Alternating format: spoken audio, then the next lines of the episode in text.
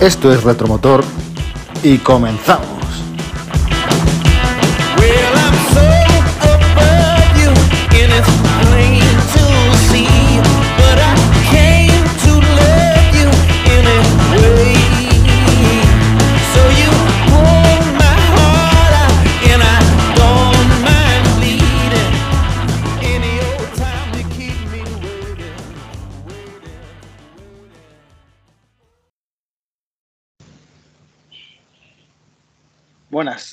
Hoy comenzamos una sección nueva con la, con la entrevista a, a un, a un aficionado del motor y en el que nos contará sus tres coches favoritos, como hicimos en el, en el primer episodio.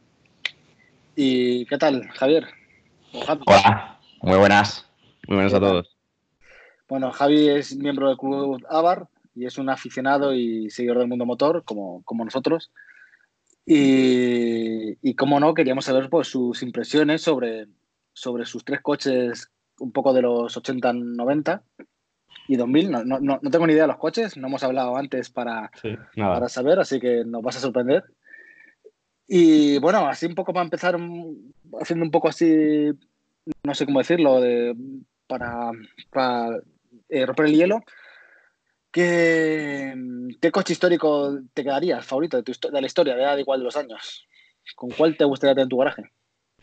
Bueno, ante todo, saludar a todos, a los oyentes. Y, y en efecto, pues eh, soy un aficionado al mundo del motor y, y coche favorito. Es difícil, es difícil porque eh, digamos que si yo pienso en, en quedarme con un coche, siempre me viene eh, a, a- la cabeza eh, los rallies. Entonces, para mí, eh, digamos que la influencia del rally es como, como lo más. Entonces, me podría quedar con cualquiera del grupo B que había en esa, en esa época, eh, podría ser mi coche favorito. Eh, un R5 o los integrales, eh, los Audi, eh, para mí, digamos, es- no podría elegir. De, hecho, has fusionado un poco la- las dos preguntas que tenía, ¿no? Que era coche de carrera favorito y el coche histórico.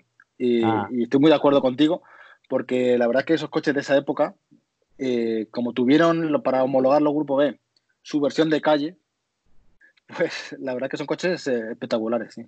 Creo que, que, que era lo, o digamos, eh, lo que todo Petrohead eh, eh, piensa, o seguramente que tú le preguntas, e incluso propios pilotos, y, y hablan de, o, siempre piensan en Walter Roll, ¿no? Es como, es que esos tíos tenían manos, ¿sabes? Que seguramente que ahora mismo el rally actual, los coches igual son más rápidos, más precisos, ¿no? Y al final tiene una ingeniería detrás que, que, seguramente que no la tenían antes, pero, pero siempre les quedará diciendo, ostras, es que esos coches eh, estéticamente parecían muy agresivos y, gustaban, gustaban a la gente.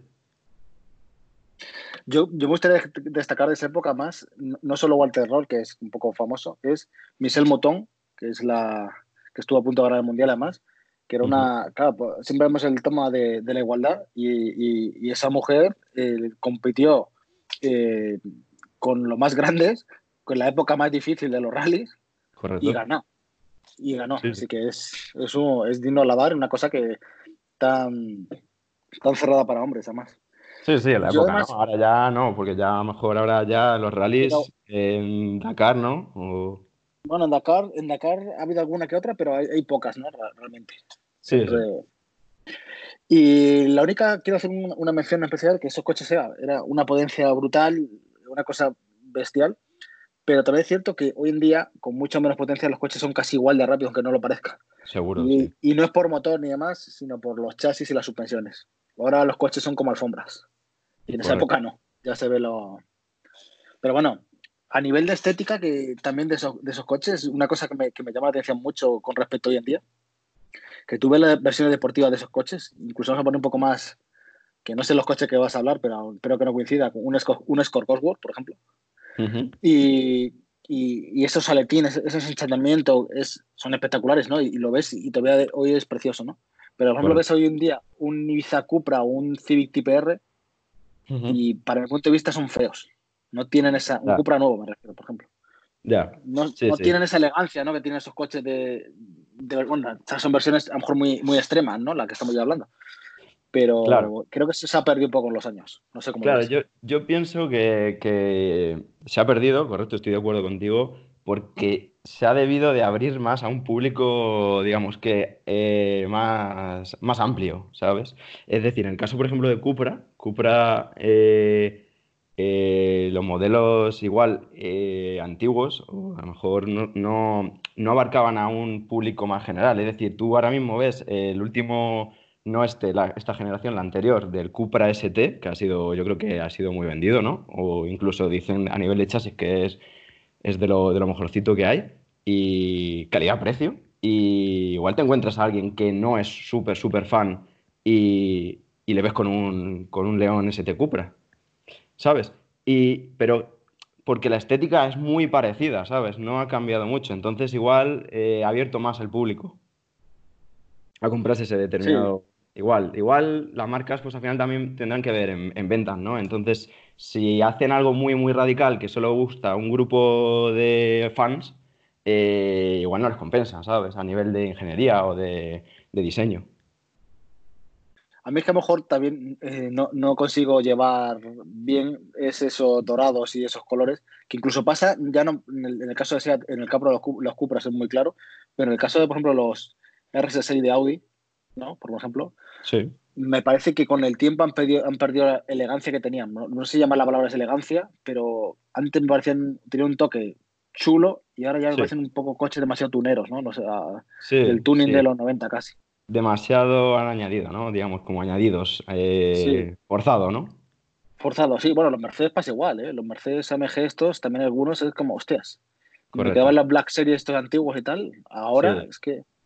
Sí, sí, total. se- De, de hecho, no sé si te acuerdas del, de, bueno, del que tenía el CLK eh, del Jeremy Clarkson, eh, el típico ese que, que a mí me parecía precioso, eh, el AMG. Y es verdad que ahora lo ves y no te encuentras algo igual. Bueno, a ver, que ahora mismo de Mercedes pues puedes tener un, un AMG GTR de este Pro que han sacado, pero son como ya hiperdeportivos, ¿no? O, o entre hiperdeportivos y superdeportivos. Pero, pero no sé, eh, no me parece igual.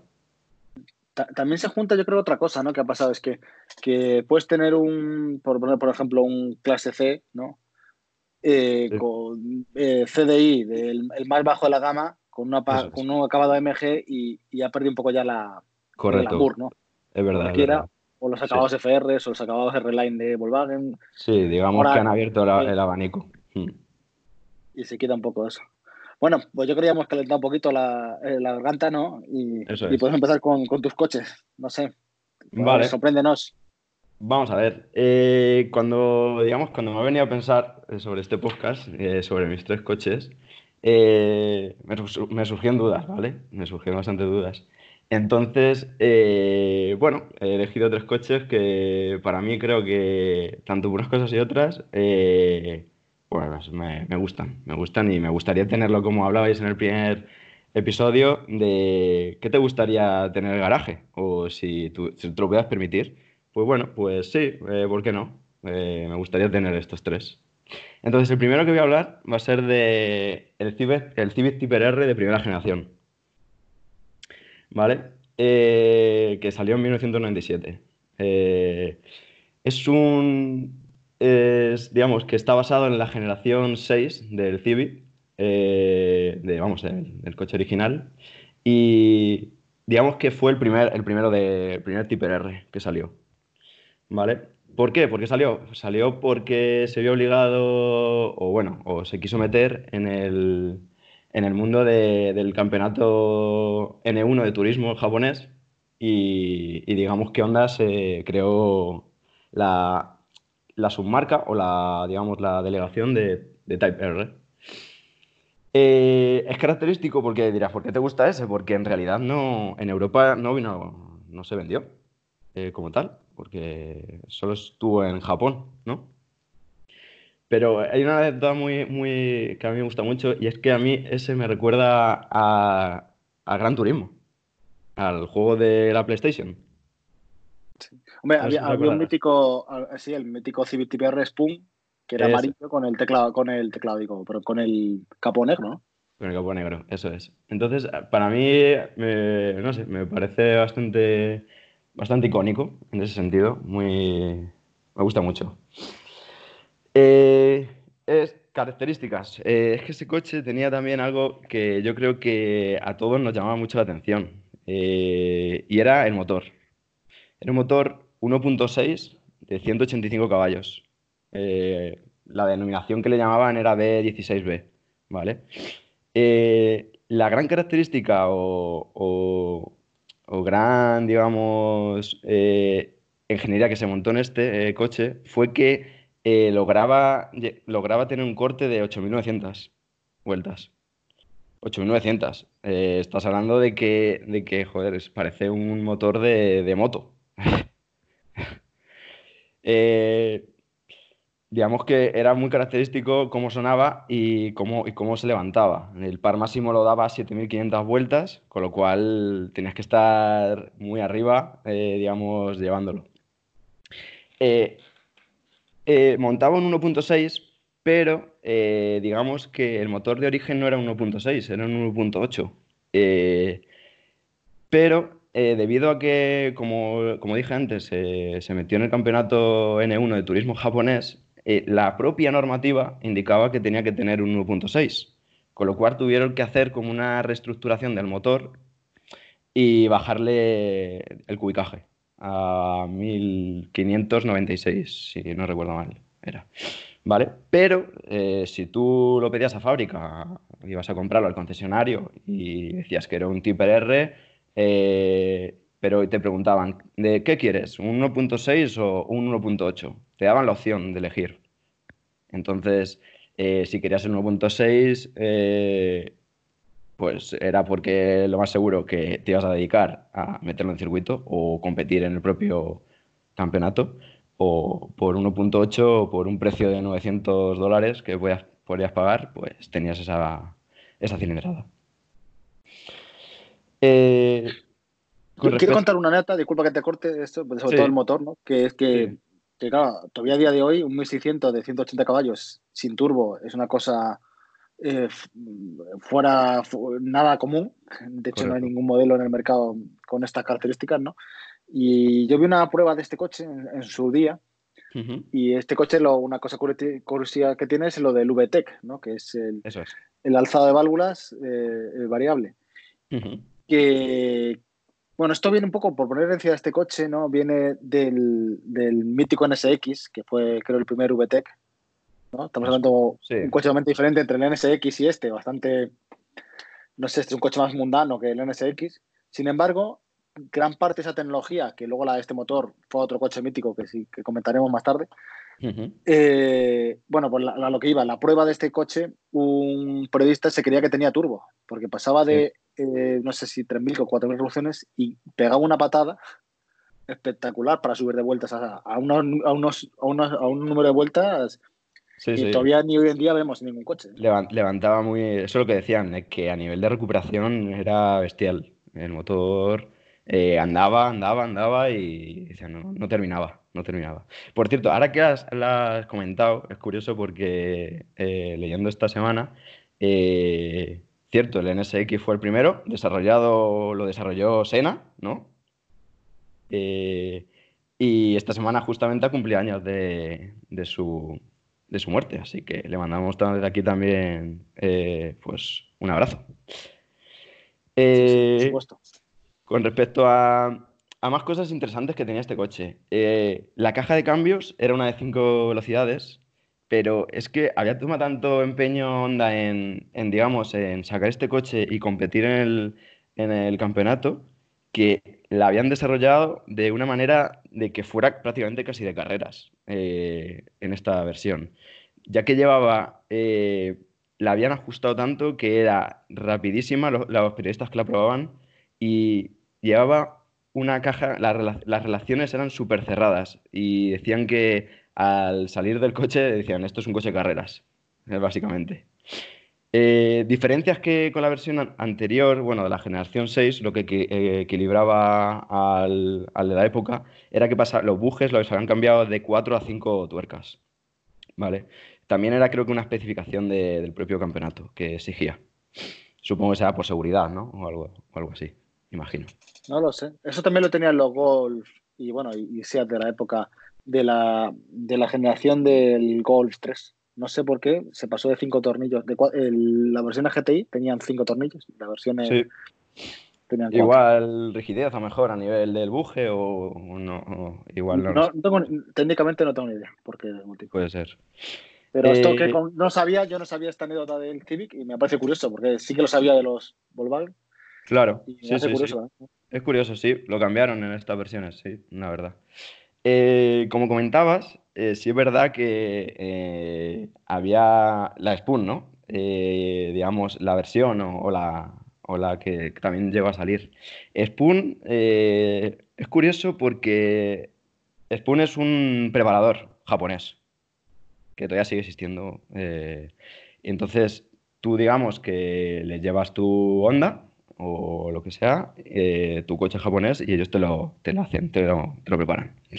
Entonces, en esa época eh, se vieron obligados eh, a que querían un poco más. En 1999, eh, Honda quería un poco más y Spoon se, se ofreció a que él cogía el Civic Type R de 1997 y, y lo- y le iba a hacer algo más, le iba a dar algo más de chispa. Con lo cual lanzó un kit en 1999 que elevaba el rango de trabajo hasta las 11.000 revoluciones. 11.000 revoluciones, ¿eh? O sea, ya digamos que el coche estaba eh, en un rango alto- muy alto.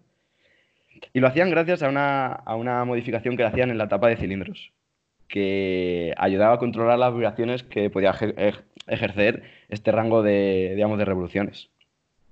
Era muy curioso, ¿no? Porque al final eh, ver un coche que llega hasta las... No llegaba como tal hasta los 11.000, porque eh, eh, lo hasta los 11.000 decía que llegaba, pero eh, 10.500 o por ahí, pruebas que yo he visto en vídeos, sí que, sí que lograba llegar.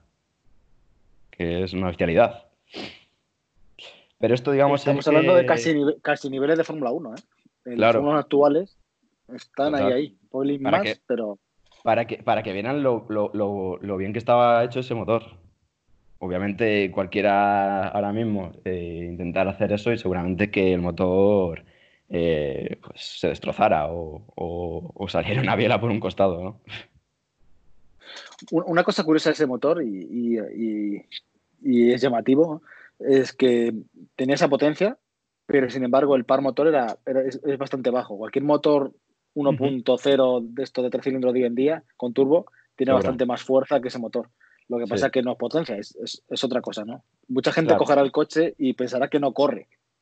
Claro, Pero claro, es que es, es distinto, es otra forma de conducir. totalmente. sí, sí, eh, la verdad que sí, la verdad que sí. Eh, claro, el tema es eh, lo que pensaba, lo pensaba, estaba pensando el otro día y digo, ¿cómo te lograrías hacer con uno? Y me dio la, curiosidad de intentar buscar uno, ¿no? Por internet. Y, y leyendo y leyendo, es prácticamente imposible. Y te voy a comentar, o sea, encontrarte uno con la preparación Spoon y digamos que, que esté ahora mismo en venta, es prácticamente imposible. Porque básicamente todos los que se les puso este kit eh, era porque fueron a competición. Y al final ya sabes lo que puede pasar en estos casos, que muchos o acaban eh, pues ma- mal, eh, destrozados, o- o vamos, o, o- los propios propietarios eh, saben del valor que puede tener en un futuro y, y lo tienen en su garaje y no lo venden. Pero sí, sí, es curioso, no, no logré encontrar, encontrar ni una unidad. Igual en, en- mirando en Japón o algo, pero incluso miré en páginas de Inglaterra que podía haber alguno de, por exportación o algo de esto y nada. Es curioso, la verdad. Tenía una, también una característica que se había metido, eh, digamos, con, con en la- con la delegación, y era que le metieron un tipo de soldadura que ya se ha hecho en, vamos, como se hace en- básicamente en el mundo moderno ya los coches, y es que lleva una, una soldadura monocasco. Que, digamos, monocasco, eh, es que ahora mismo ya, eh, antiguamente no, no se hacían de este tipo, y, y digamos que barajaron la opción de decir, eh, ¿le metemos barras eh, al coche o no? Pero claro, y tú sabes que si le metes barras a un coche le aumentan los kilos, ¿no? Entonces ellos que, lo que querían era que fuera lo más ligero posible y para que pudiera correr más. Entonces implementaron esta solución de meterle al chasis eh, soldaduras monocasco, que marcaba pues 1034 kilos en báscula, lo cual está bien, ¿no? Para 185 caballos. Sí, sí, muy bien. Yo, yo quiero contar una, dos anécdotas de este coche. Yo creo que en España el coche solamente se vendía con 160 caballos, me parece. Está homologado con 160 caballos. Y, dos cosas de, este coche, porque a mí este coche eh, no me llamó mucho, bueno, me llamó mucho, sí, atención en su día el, motor y, la potencia, ¿no? Pero otra cosa es que los Civic que llegaron a España, que no son Honda, lo que llega a España no, era, no es lo mismo que está en el resto del mundo, como puede ser en, en el Reino Unido o en Japón, ¿no? Y es que todos los Civics que vinieron de, de esa época eran VTEC, hasta los bajos de gama, los 1400, eran- eran VTEC. Y tenían dos cosas muy buenas. que aparte de la muy buena potencia para la, para la época, tanto las versiones baratas como los buenos, eso, eran motores muy fiables, que todavía hoy en día son muy, muy fiables. Y, y un consumo muy bajo. Consumía muy poco para el coche. que, Hombre, entiendo que el VTEC este y apretando las 9000 vueltas no, no, no tendría un consumo bajo, ¿no? Pero, claro. pero, no, pero un coche muy espectacular. Y este coche, en- en- como anécdota, en- ha llegado casi a nuestros días, convertido en MG. El ¿Sí? Rover 200 era este modelo, se Ujú. basaba en este coche. No los motores, que eran propios de Rover, pero el sí, sí el chasis y demás agu- aguantó hasta relativamente poco. Relativamente poco. Correcto. Mientras, sí, sí. hab- mientras hablabas, que te he pasado por, por nuestro el chat, bueno, todavía no te lo he pasado, pero te lo voy a pasar ahora mismo, eh, y lo pondré en las notas del episodio, que he visto algún par de, de, de Civic normales, no, no Spoon, claro, y se venden por 6.000 euros con 200.000 kilómetros y, y a saber en qué estado. Es lo, lo único que he visto, eh, he visto dos, hay dos, Sí, sí. y, y uno tuneado que pobrecillo, Ya. Sí, sí. pobrecillo. total. Ya te digo que yo cuando, cuando miré, difícil. Claro, también son modelos muy concretos y al final estuvieron eh, volante a la derecha y, y no vinieron a Europa, ¿no? No, digamos que no montaron una fábrica en Europa o los o desde Los, allí los- los, normales sí, yo Los normal normales sí los Type R no. En Bueno, teoría no. digo, me refiero, el, el de 160 caballos sí que vino. Porque Ya. este motor también se montó en otro coche bastante famoso que se llamaba el Civic del Sol, que era un coche tipo Targa, y se llegó a montar ese motor. Ah, pues mira. Y luego la- el motor, este motor tuvo una evolución súper mítica que ha sido el, el- que no sé si lo ibas a comentar, ¿no? Pero es el S2000, ¿no? Correcto, sí, eso es. El, S, Sí, sí. el S2000 Viene de ahí, viene de pues, ahí. clásico, viene de, viene de este motor además. Viene de ahí, viene de ahí. Al final también le sirvió a, a Honda como desarrollo. Sí, sí. Que viendo cómo está Honda hoy en día, da, da un poco de pena verlo, ¿no? Ahora, yo ahora mismo no, No. me planteo comprarme ningún Honda, no me llaman ninguno. Y fíjate, esa época, los 2000, mm, todos los coches que tenía modelos, ¿no? muy Porque, interesantes, todos, todos. porque también hablamos de, estamos hablando del Civic, pero también en, que aquí no se vio yo creo mucho en, en Europa, pero a la par también estaba la Integra. eh, ese, no sé si recuerdas cuál es. Eh, Sí, sí. Uno que tipo coupé, así acababa como coupé, y también había una, una- un modelo Type R en Japón. Y, el- y otro que se llama Prelude, que tenía una cosa que luego se puso un poco relativamente moda, es que las cuatro ruedas directrices. Se puso También. moda, puesto relativamente moda. El último Megan no lo tenía. El último Megane, sí, eso es, sí, sí. Coches de, de vamos, súper deportivos, ahora mismo está a la orden del día debido a- al radio de giro, que también, y la maniobrabilidad. Eh, características también estéticas, pues era curioso porque este al inicio salió en color blanco. Eh, digamos que Honda y Type R quiso asociar el color blanco a la competición. Eh, donde le llamaban Grand Prix White, eh, NH1, eh, se le llamaba el color. Eh, aunque como tú dijiste antes, eh, ciertos años después ya incorporaron el amarillo, con el techo, bueno, con el capó en negro, que también venía el- en blanco, ¿vale? Eh, y las llantas, por supuesto, eran blancas. Esos eran en todos los modelos, eran blancas. Eh, la característica tenía unos adhesivos laterales con, la, con el nombre de Type R de- del propio modelo.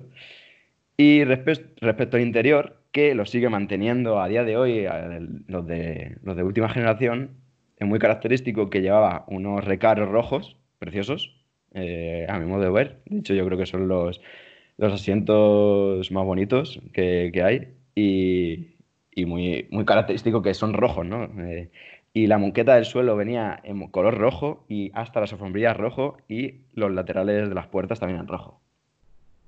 Era algo característico que montaron. Sí, sí. Y las llantas son braid, de, la, de, de estas de súper bajo peso. De- ¿eh? Eso es, de bajo peso, es de las mejores, sí, sí. Sí, sí. Es una cosa que también tienen a día de hoy pocos coches. Me parece que son los Nissan deportivos tipo 350Z, bueno, 370 ya, que ya no sé si se sigue vendiendo, o ya el, el Bestia, el GTR. Ya, Así que por, sí. poner, por poner un poco en, en contexto este coche con respecto al otro. Traía cosas, digamos, de, de- yo creo que eh, decíamos antes, y yo creo que cuando sale una versión inicial, eh, la marca intenta poner o, o puede, o, o lo que, o lo que más o menos eh, cree, intenta poner de lo mejor, ¿no? Porque Sí, sí, sí. es, al final también se mete en competición y yo creo que intenta coger de, de- de los mejores accesorios posibles. Lo que, lo que pasa es que, claro, este, este coche a la hora de vender, pues empezó a luchar contra, por ejemplo, un Golf GTI, ¿no? Claro. 2010 de la época, un Escort RS, de también un 2000 de 150, cab- 150 caballos. Coches que, que en el fondo no eran tan, no, no- eran tan caros de producir Ujú. y un rendimiento a nivel de calle similar. Entonces, lo que pasa a este coche es, digamos que si vas a ir a más, merece la pena, porque ya tienes como hecho un gran trabajo. Correcto. eso Si, es. si Y- vas y a solo a para estar por la calle, es- pues te- te- es de competición. posiblemente sea más agradable el, un 2000 de un Gol GTI que el motor esté tan, tan no, no sé, tan puntiagudo, ¿no? Claro. por ejemplo. Sí, sí. Pues ese es mi primer, mi primer coche. No sé qué te ha parecido. Pues sí, sí, muy, muy chulo, no, no me lo esperaba y, y me ha sorprendido, la verdad. Bueno, pues continúa con el siguiente, a ver qué tal. Vale. Pues siguiente coche. Eh, se ha visto este si se ha vendido por Europa, ya que la marca fue, bueno, es, Opel. Y hablaré del Opel Calibra Turbo 4x4. Eh, un coche de 1992 que salió, ¿vale? Eh, Opel, digamos, que acertó a nivel de motor es, es lo que, lo que digamos, eh, el desarrolló el motor de, una a conciencia, digamos, ya que era la primera vez que se metía en el terreno de los turbos, gasolina, eh, en, esa, en esa época. Eh, era muy curioso porque a nivel de estético era como un coche como muy plano, ¿no? De, digamos, el aspecto que tenía. Y, digamos que el coeficiente de, aerodinámica era súper reducido. Eh, entonces ayudaba mucho eh, a nivel, a nivel de aire. Eh, con respecto al modelo de 16 válvulas que se vendía, gracias a la sobreorientación que, metía, le metía un 42% más de par y, lo, elevaba la potencia a 204 caballos. ¿Vale? Eh, digamos que en esa época eh, la competencia directa estaban los Coward y los integrales, ¿no? No sé si tú recuerdas. Sí, sí, sí, sí. Vale, eh, pero digamos que estos tenían más aceleración, pero no tenían la velocidad punta que podía llegar a tener el Calibra. Entonces, en ese punto, en ese aspecto, digamos que, que les ganaba, les ganaba. Un problema que tenía este coche era que la tracción 4 eh, que le habían montado eh, se descompensaba muy fácilmente. Digamos que el reparto de potencia que tenía que administrar de los 204 caballos, eh, a veces los repartía bien al eje delantero, otras veces los repartía como al eje trasero, entonces no funcionaba del todo bien. Entonces los, digamos, los, los periodistas que probaban los coches o los propios pilotos decían que, que el coche eh, iba como descompensado. Eh, no, no les parecía peligroso porque al final tampoco eh, tenía un tarado de suspensión muy blando, también se quejaban, y los frenos iban cortos. Iban cortos, pues no sé si tú te acuerdas, las llantas que llevaba este coche. Unas eran súper, digamos, cerradas. un diseño de 16 pulgadas en el que se veía unas aberturas así, como digamos, en el borde de la llanta, prácticamente, nada más. Entonces se quejaban de, refrigeración de frenos. Pero bueno, no, todo eso se podía subsanar. Eh, pero sí, eran cosas que venían ya de fábrica y que tenías que, solucionarlas. Eh, el tema de era muy curioso porque no sé si tú recuerdas eh, el escape. El escape, no sé si te parecerá que era algo característico, que yo creo que no se ha llegado a ver. Los típicos, las dos salidas estas cuadradas. Era muy característico de, de Opel eso, ¿a que sí? Sí, sí. De los Vectra de la época. Bueno, este coche estaba basado en un Vectra. Sí, eso es. En un Vectra, sí, básicamente. Y, y sí, sí. A ver, a mí el coche es un coche muy llamativo y muy y también me gustó mucho. ¿eh? Lo malo que este coche le pasó que lo, en la época tuning de la época lo, lo destrozaron. Correcto. Sí. Y, y es difícil encontrar uno, uno hoy normal, pero a nivel de diseño era un coche súper innovador. Sí, dinámicamente porque- era como... Correcto, porque digamos que se salía un poco de lo que hacía la competencia, ¿no? Eh, tú comparabas con un, con un, digamos, un Delta Integrale, que es un coche que, que es precioso y a todos nos gusta seguramente, pero las líneas no son las mismas. O sea, eh, parecía que estabas como en dos, en dos épocas diferentes, ¿no? O incluso un Cosworth, un, un Sierra Cosworth o un Escort Cosworth, no llevaban esas líneas de este tan todo tan, digamos, diseñado, de, de- pegado solamente para que el coeficiente se redujese. Era distinto, sí, sí, la verdad. de- de- lo, lo que pasa es que, es que este coche creo que ponerlo un poco en contexto en la época y que ha desaparecido hoy en día. Y era, había muchos, eh, cu- como- no sé cómo llamarlos, cupés baratos, por decirlo de alguna forma, ¿no? Sí, que luego, el, 16 que, luego el- que luego el Hyundai Coupé fue el, el que heredó todo ese, ese nicho y se lo llevó todo. Sí. Eh, había un montón el de deportivo de los coupés. pobres, ¿no? Pues este coche eh, está en esa época cuando había muchos coches japoneses coupé, eh, fue como la apuesta de Opel. Había otro coche que era el Ford Probe, bastante peor bajo mi punto de vista que este Opel Calibra, ¿no? Hmm, No sé, Sí, sí. Mm, Y luego ya el, el Summon es, es la versión que comentas hoy tú, ¿no? Que es, es el, el 2000 Turbo, basado en el motor este mítico del KD GSI, un motor espectacular, que encima es, para el que no sepa, estaba preparado por Cosworth. Volvemos a la culata. Sí. Y, y claro, con turbo tiene unas potencias que hoy en día, un 2000 con 204 caballos, a día de hoy es todavía una, una cosa bastante impresionante. Hay, hay coches que lo tienen, pero no es Estamos hablando de hace 20, 23 años. Sí, sí, total. bueno, Sí, 23 sí. años, sí, 23 años. Bastante impre- impresionante, sí. Claro, luego había algo muy característico y era que, que tenía se- una caja de cambios de seis velocidades, que digamos en la época, pues mm, seguramente que los Delta no, no lo montaban, no montaban seis relaciones, y los Cosworth creo que tampoco. eh, no estoy seguro, pero lo podemos buscar, pero creo que no, ¿eh? según lo que he leído. Entonces, eh, digamos que a nivel de consumo, eh, este ganaba, ganaba la competencia, ganaba a los Delta y ganaba a los, a los Cosworth, que igual no, es- no era algo que, lo que estuvieras tú buscando, pero, pero tenía un consumo muchísimo más reducido, muchísimo, te hablo de un 30 o un 40%. ¿eh? De- debido a que la quinta y la sexta eran relaciones que eran muy largas, por eso también tenía una velocidad punta de 235, que, que al final también con eso lo conseguían. Sí. Eh, En 1994 eh, se añadió una motorización eh, y se metió un V6 de un 2.5 de, de 6 cilindros de 170 caballos. Pero Opel, debido a los problemas que tuvo con el 4x4, la tracción, eh, no quiso montarlo en, este, en esta motorización. La razón no, no la sé muy bien, pero, pero no quiso montarla, aunque ya digamos que había, había tenido años de desarrollo o de posibles problemas que hubieran tenido, pero decidió que no quería meterse, eh, meter una tracción integral y, se quedó con, con la tracción delantera. Eh, luego había una, una característica eh, a nivel estético en el interior, lo- los periodistas que se montaban decían, ¿esto es un 16 válvulas o es un turbo?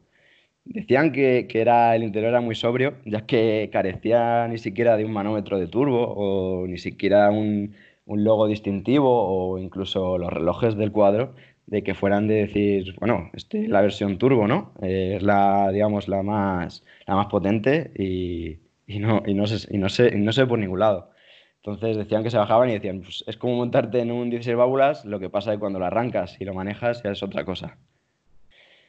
Eh, eh, cosas más características era de que si tú piensas en un, en un calibra, lo primero que se te va a venir a la mente es la pintura, y la pintura era roja, ¿no? Es como si tú piensas en un Ferrari, eh, Ferrari rojo. Pues es verdad que los calibra, la- absolutamente la mayoría fueron rojos. No sé, la, no sé por qué, pero, pero es verdad que todos eran rojos. No sé si tú te acuerdas. Sí, yo recuerdo uno blanco también. También es cierto que, que, el, el, ¿cómo se llama este? El 4x4 vi uno. También hubo, me parece que un, un Vectra 4x4, no- ya tengo duda. O Vectra Turbo. Y, y sí me suena, sí me rojo es el como el más común, posiblemente, sí. Sí, no sé si fuera porque una lo, de la gama o que saque- lo sacaría Opel, pero sí es verdad que tú piensas en un Calibra y es verdad que un Calibra es rojo, sí, pero bueno.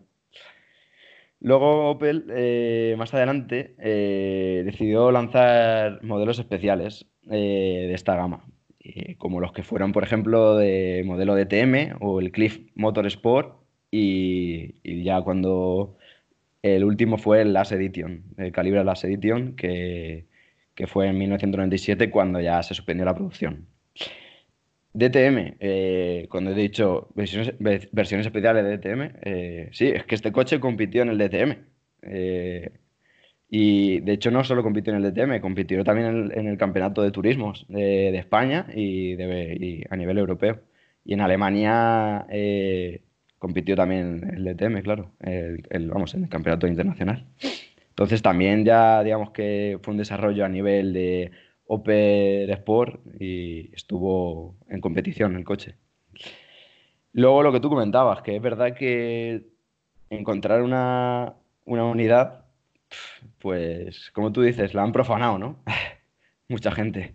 Eh, ya no, no, no, es, es muy difícil encontrar una, sí es verdad, porque ha habido mucho tuning barato sobre él o mucho macarreo.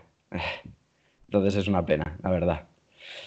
Luego, en, la época, el otro día hablasteis, y es curioso porque también leyendo, eh, este rival directo tenía rivales directos como podía ser el, comentasteis, el, el Corrado VRS, VR6, ¿no? Digamos, que se podía considerar, eh, digamos, eh, competencia de él.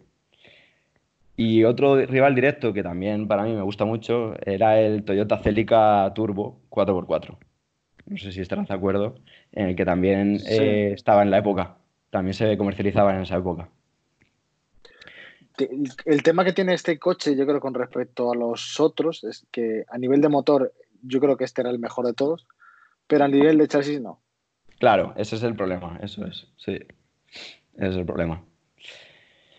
Y, y nada, pues ese, ese ha sido mi segundo coche. Tengo que decir que también un coche que no había pensado en él y, y que me gusta mucho, ¿eh? Y me sigue gustando mucho el diseño. Y, Claro. y sí me, gusta- me gustaría tener. Lo malo que, que ha pasado es eso, que, que, que este sí que es imposible conseguir uno, uno normal. Este- He metido en Autoscode ahora y la búsqueda que me salen 5, Sí, eh, del 5, 3 están tuneados. Sí, hay sí. serie. Sí, sí. De hecho, es súper curioso porque yo también, eh, leyendo sobre, sobre este coche para prepararme el podcast, eh, hay una página eh, conocida de, de pruebas de motor y eh, probaban este coche, este modelo concreto, pero era muy curioso porque el periodista decía, de, de- nombraba de que las llantas no las tenía originales. Y decía, el coche es el mismo, pero las llantas no eran originales. Entonces era como, fíjate hasta qué, hasta qué grado en el que un periodista de motor no ha podido probar uno 100% original, ¿no? Sí, pero original mal, porque no, no son cosas a mejor, además. Son, Claro, son- no, no, no, ser, bueno, no es el caso del, del este, pero suelen ser muchos casos. Bueno. Unas llantas eran distintas, pero que, que- que estaba cambiado. Era como decir, joder, sí que llegó el tuning a, a todo, a todos lados de ese coche. Sí, sí, exacto. Bueno, pues si quieres continuamos con el siguiente, a ver con cuál nos sorprendes ahora. Vale, eh, un coche curioso y, y que, cuya marca, eh, a ver si te voy a dar una pista, eh, así también para que sea un poco... La marca ha desaparecido.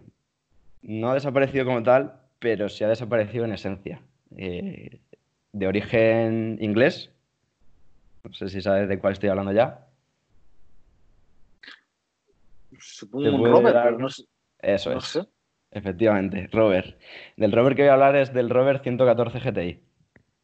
No sé si recuerdas Ah, cuál es. pues sí, sí, sí, muy mítico, sí, sí. Muy mítico, ¿a que sí? El, el que estaba echado hacia adelante, no sé por decirlo. Correcto, Correcto. correcto. Eso es, eso es. Un coche que, digamos, que se comercializó de 1991 al 95.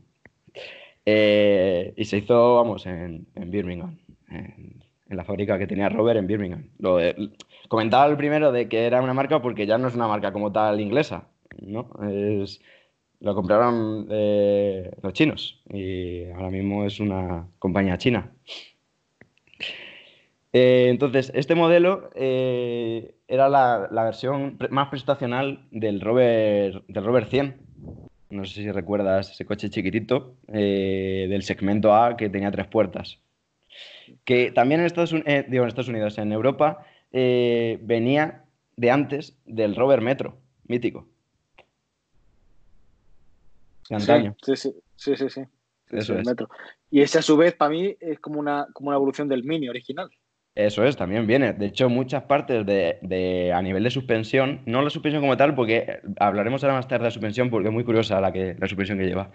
Pero sí, digamos que a nivel de chasis lleva partes de, de Mini, de- de- del Mini. Eh, a nivel de motor llevaba un 1.4 de 16 válvulas. El, el DOC, este mítico de inyección, el DOHC, multipunto con catalizador que, que, que, digamos, fue desarrollado por los ingenieros de Honda. O sea, que este, que este el motor como tal era por Honda. Ya volvemos a decir la- lo bueno que, que- que hacían los, los motores Honda, ¿eh? Eh, curioso, ¿eh? La verdad. Y era un buen motor. Era un 103 caballos, llegaba a 6.000 revoluciones. ¿Qué dices tú? 103 caballos no es algo muy significativo, ¿no? Pero es que este coche pesaba 840 kilos. Con lo cual eh, tenía un peso bajísimo. Eh, y, te- y, vamos, eh, andaba, decían que, que se movía muy bien, muy bien con el motor. La transmisión era una transmisión de cinco relaciones de origen Peugeot, o sea que todo, digamos, que era puesto de otras marcas y, y era muy corta, de relaciones muy cortas, tan cortas que el coche solo llegaba a 180 km por hora. Eh, digamos que era, era signi- significativo.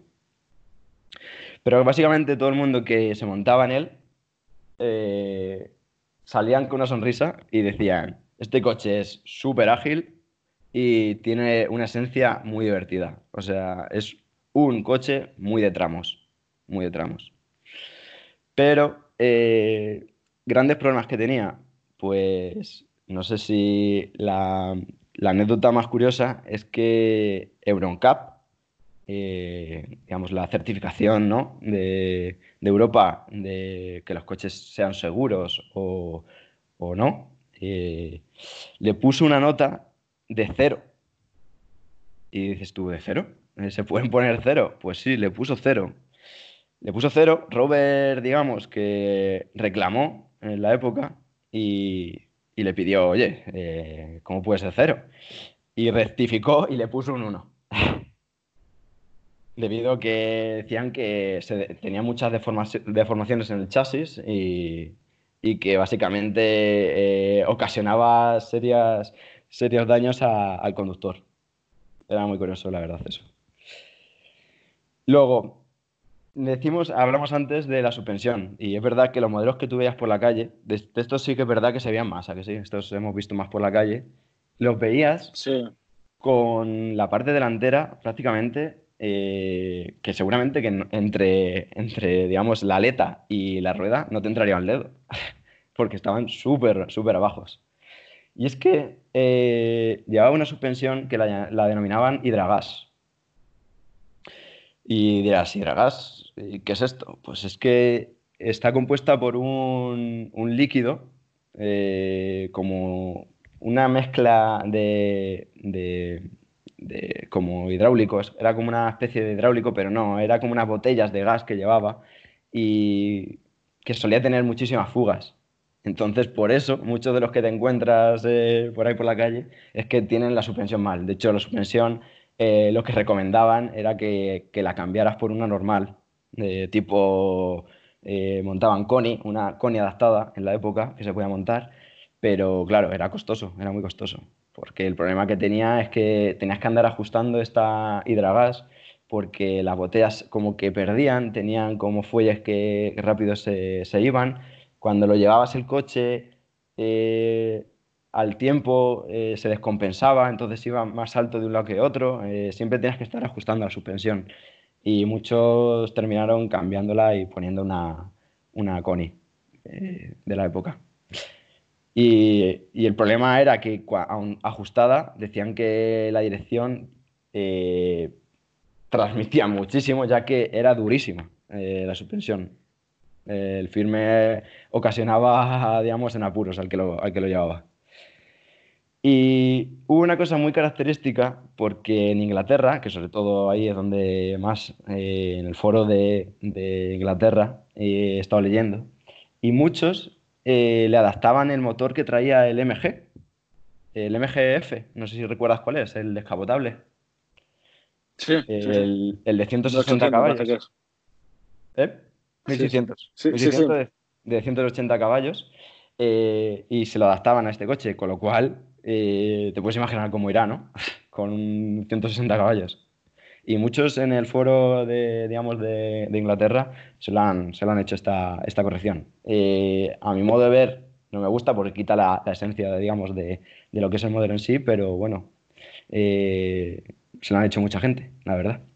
Y también es verdad que cuando la marca cerró, eh, eh, tienen grandes existencias de, de motores de MG en Inglaterra y yo creo que los han podido conseguir a, a poco precio y, y a mucha gente le ha hecho esta modificación, eh, ya que hablan de ese motor que, está muy bien. Yo también conocía de estos coches que pasó con ellos es que hubo un tiempo que los vendían para comprar el motor y metérselo al Mini, porque entraba el tirón. Ah, pues claro. 1400. Y, y estaba buscando y en toda Europa, en Autoscout, me salía, ha salido un modelo. Uno, ¿no? Uno. Así que fíjate, fíjate, han, han muerto los pobrecillos. Sí, sí. O sea, es un coche también que, joder, yo tengo un poco de especial predilección por coches chiquititos Sí. y deportivos, me encantan. Y joder, pues este es uno un buen ejemplo de ello. Sí, pues es que eh, pensando en, el coche, eh, todas las mañanas cuando yo voy a, mi trabajo, eh, hay un taller cerca de donde vivo eh, en el que tienen uno en la puerta. De hecho, está entre medio abandonado, o sea, tiene que tener la suspensión mal porque está claro que está súper bajo y de hecho les he visto alguna vez moviéndolo, empujándolo para mover lo que se le molestará de un lado a otro, pues lo tienen como en la puerta y, es que todas las mañanas lo veo, entonces es como, joder, eh, lo miro siempre y le digo, este coche está, está, vamos, me gusta muchísimo, me gusta. Luego a nivel de, llantas llevaba unas 13 pulgadas, eh, muy pequeñitas, muy pequeñitas. Y se diferenciaba también el coche con el modelo normal, eh, con que tenía los paragolpes diferentes, más agresivos, y con una banda roja que rodeaba, los rodeaba, vamos. Era muy típico en la época de los 90. Luego en el interior, pues incluía unos asientos mixtos de tela con cuero y, y también tenía unos cinturones rojos que también era una marca muy característica de este coche, ¿no? De, él. Entonces, eh, digamos que, que tenía como así aspectos que cambiaban, o sea, eran diferentes. Y tuvo cierto, eh, digamos, éxito eh, entre los pilotos aficionados, ya que este coche se metió mucho en el rally, en los rallies. Entonces hubo muchos, muchos modelos en rallies regionales que compitieron, eh, debido al bajo coste que tenía el coche, porque valía, valía poco, bueno, valía poco para la época y, de lo que se podía permitir la gente. Y entonces muchos pilotos aficionados eh, decidieron dar el salto y cogerse este, este modelo y, y meterse en, en los rallies.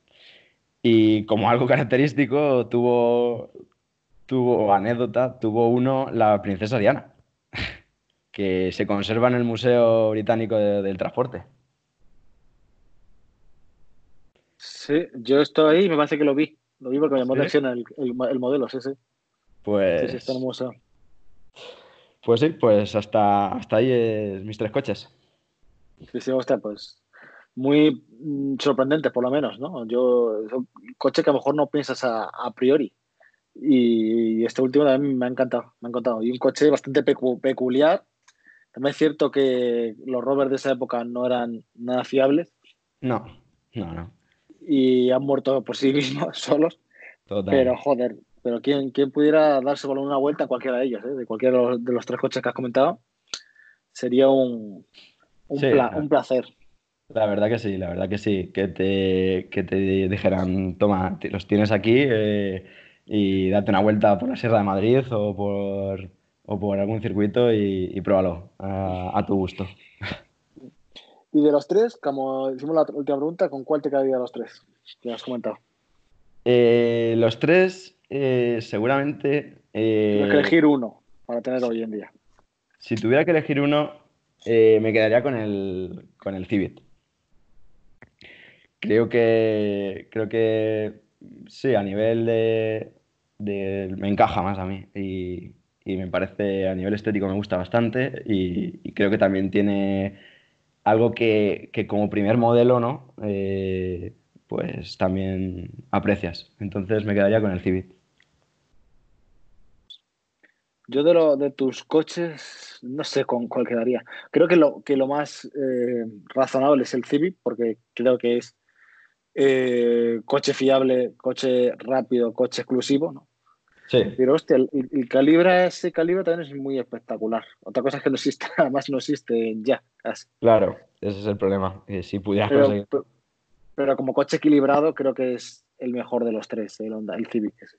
Porque es un coche rápido, es un coche fiable, es un coche bueno, un coche de tamaño razonable. El Metro, el 114, tiene el encanto este, ¿no? De, no sé, Sí. yo creo que todo- todo- todos lo recordamos haber visto en la calle aparcados. Sí, sí, sí, sí. Súper chiquitito, con un montón de ventanas que tú te pones al lado y, y, y parecías, parecías enorme al lado del coche ese. Yo siempre estaba deseando, en- me encantaría conducir uno. Sí, la verdad que Sí, sí. La verdad que muy, estéticamente nos encajaba mucho, ¿no? Ese, es que a mí también, es verdad que, que a mí me gusta mucho. eh, bueno, yo en, en- en mi actualidad eh, tengo un, un, un Abarth 595 eh, y a mí me gustan los coches pequeños. eh, entonces, sí, me encanta también. Estéticamente me parece muy, muy bonito. Pero te voy a decir una cosa, hasta el Abarth, me que ahora que me tamaños, me parece más grande que, que este coche. Sí, sí, seguramente. una poca... Voy a mirar así un poco en directo el- el- la medida de este coche Mm. y, y yo creo que en tamaño es que era muy bajito, tío. Era muy bajito el eh, met- eh, MG Metro, ¿no? ¿Es este o, o MG Metro o el Sí, 114? o ¿no? el, o el 100 o el 114, sí. Y. Ay, perdón, que lo he puesto mal. MG Metro. Y es. Espera, MG Metro no, vamos a ponerle por Robert 114. Mira, tengo por aquí las dimensiones. Media 3 metros y medio y uno y medio de ancho y bueno, uno y medio de alto sería, supongo, uno y medio de ancho y uno, uno con tres de alto. 1,3 de alto es, es muy bajito. Mi, eh, está hablando Sí, que, sí. mi- que mis, hi- que mis hijos de 7 años miden eso. Sí, pues igual es de ancho el uno con tres y es uno y medio de, de alto, ¿eh? Puede no, ser mejor. No, no, yo, yo tengo, yo es que lo estoy mirando también y me sale esa, esa misma media que a ti, sí. Ah, y pues, vi- vi una versión que hubo una versión en Inglaterra descapotable de este coche. Ah, pues mira. Sí, sí. Y vamos a ver, bueno, pues un, una bar 500 medida por comparar. Y.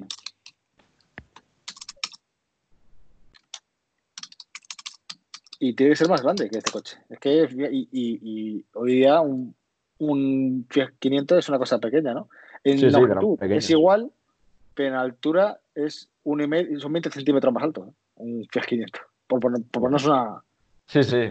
También es verdad que como, como- eh, y están, digamos que están en el mismo segmento, ¿no? eh, de luchar en el mismo segmento, pero has visto cómo, cómo ha evolucionado, cómo han tirado eh, los años a, a ampliar y al final cambiarán los segmentos y al final este segmento ya será otro. Y igual que hablamos de ahora mismo el nuevo León que ha, que ha salido, eh, ya es cada vez más grande y como que ya es- lo comparas con lo anterior y, y tienden las marcas a, a agrandarlos, ¿no? Sí. Este coche, en el fondo, el segmento era un poco raro, porque el segmento era el, el de un utilitario, como podría ser un 205 o un Ibiza. Era un pelín más pequeño en tamaño, Mm. pero era ese segmento, no, no había un segmento menor. El, el segmento de utilitarios era, era ese. Ahora ya hoy en día no, ¿no? Ahora hay, hay como su segmento, el de los tipos Seat Mii, por ejemplo, un Seat Ibiza, po- y, y para arriba, ¿no? Pero aquí este coche era el utilitario de la época, no había un coche más pequeño. El siguiente ya era un compacto, que sería el 200. Claro. El Rover correcto. 200, que era equivalente a un Civic. Por... Que también tuvo, tuvo una versión GTI, el Rover 200, que también se veía por, vamos, se veía bastante. Sí, sí, sí, lo- sí, sí. Para mí todos estos Rover, bueno, había también el Rover Coupé, ese famoso turbo que, que lucharía con el, con el Calibra que hablábamos antes. Pero, hombre, para mí de estos sí, estéticamente es que me parece un coche súper chulo, súper chulo y curioso. Y Sí. tengo que reconocer que yo no sabía la historia de la suspensión, por eso, porque estaban tan, tan caídas. Y Sí, la, la nota del podcast una, una, una fotillo, porque, porque es curioso. Porque es que parece que estaban bajados. Yo pensaba que la gente lo hacía, hacía algo y los tocaba y No. bajaba la. No, no, era la propia suspensión y dragas que, que digamos que tenía problemas. Eh, salía ya directamente con, con muchos problemas. Pues nada, yo creo que aquí podemos dejarlo, ya casi después de una, una horita, hablando de, de coches. No sé qué tal ha sido tu experiencia, si la has pasado bien. Muy bien, la verdad que encantado de, de- de haber pasado un ratito y sobre todo hablar de lo que nos gusta, de, los coches, del mundo del motor. Sí, sí, pues agradecértelo y, y- y desear que vuelvas aquí a hablar y esto, los micrófonos están abiertos para, para que digas lo que quieras. Pues muchas gracias. Pues nada, Javi, un saludo y nos hablamos. Hasta luego. Muchas gracias a todos.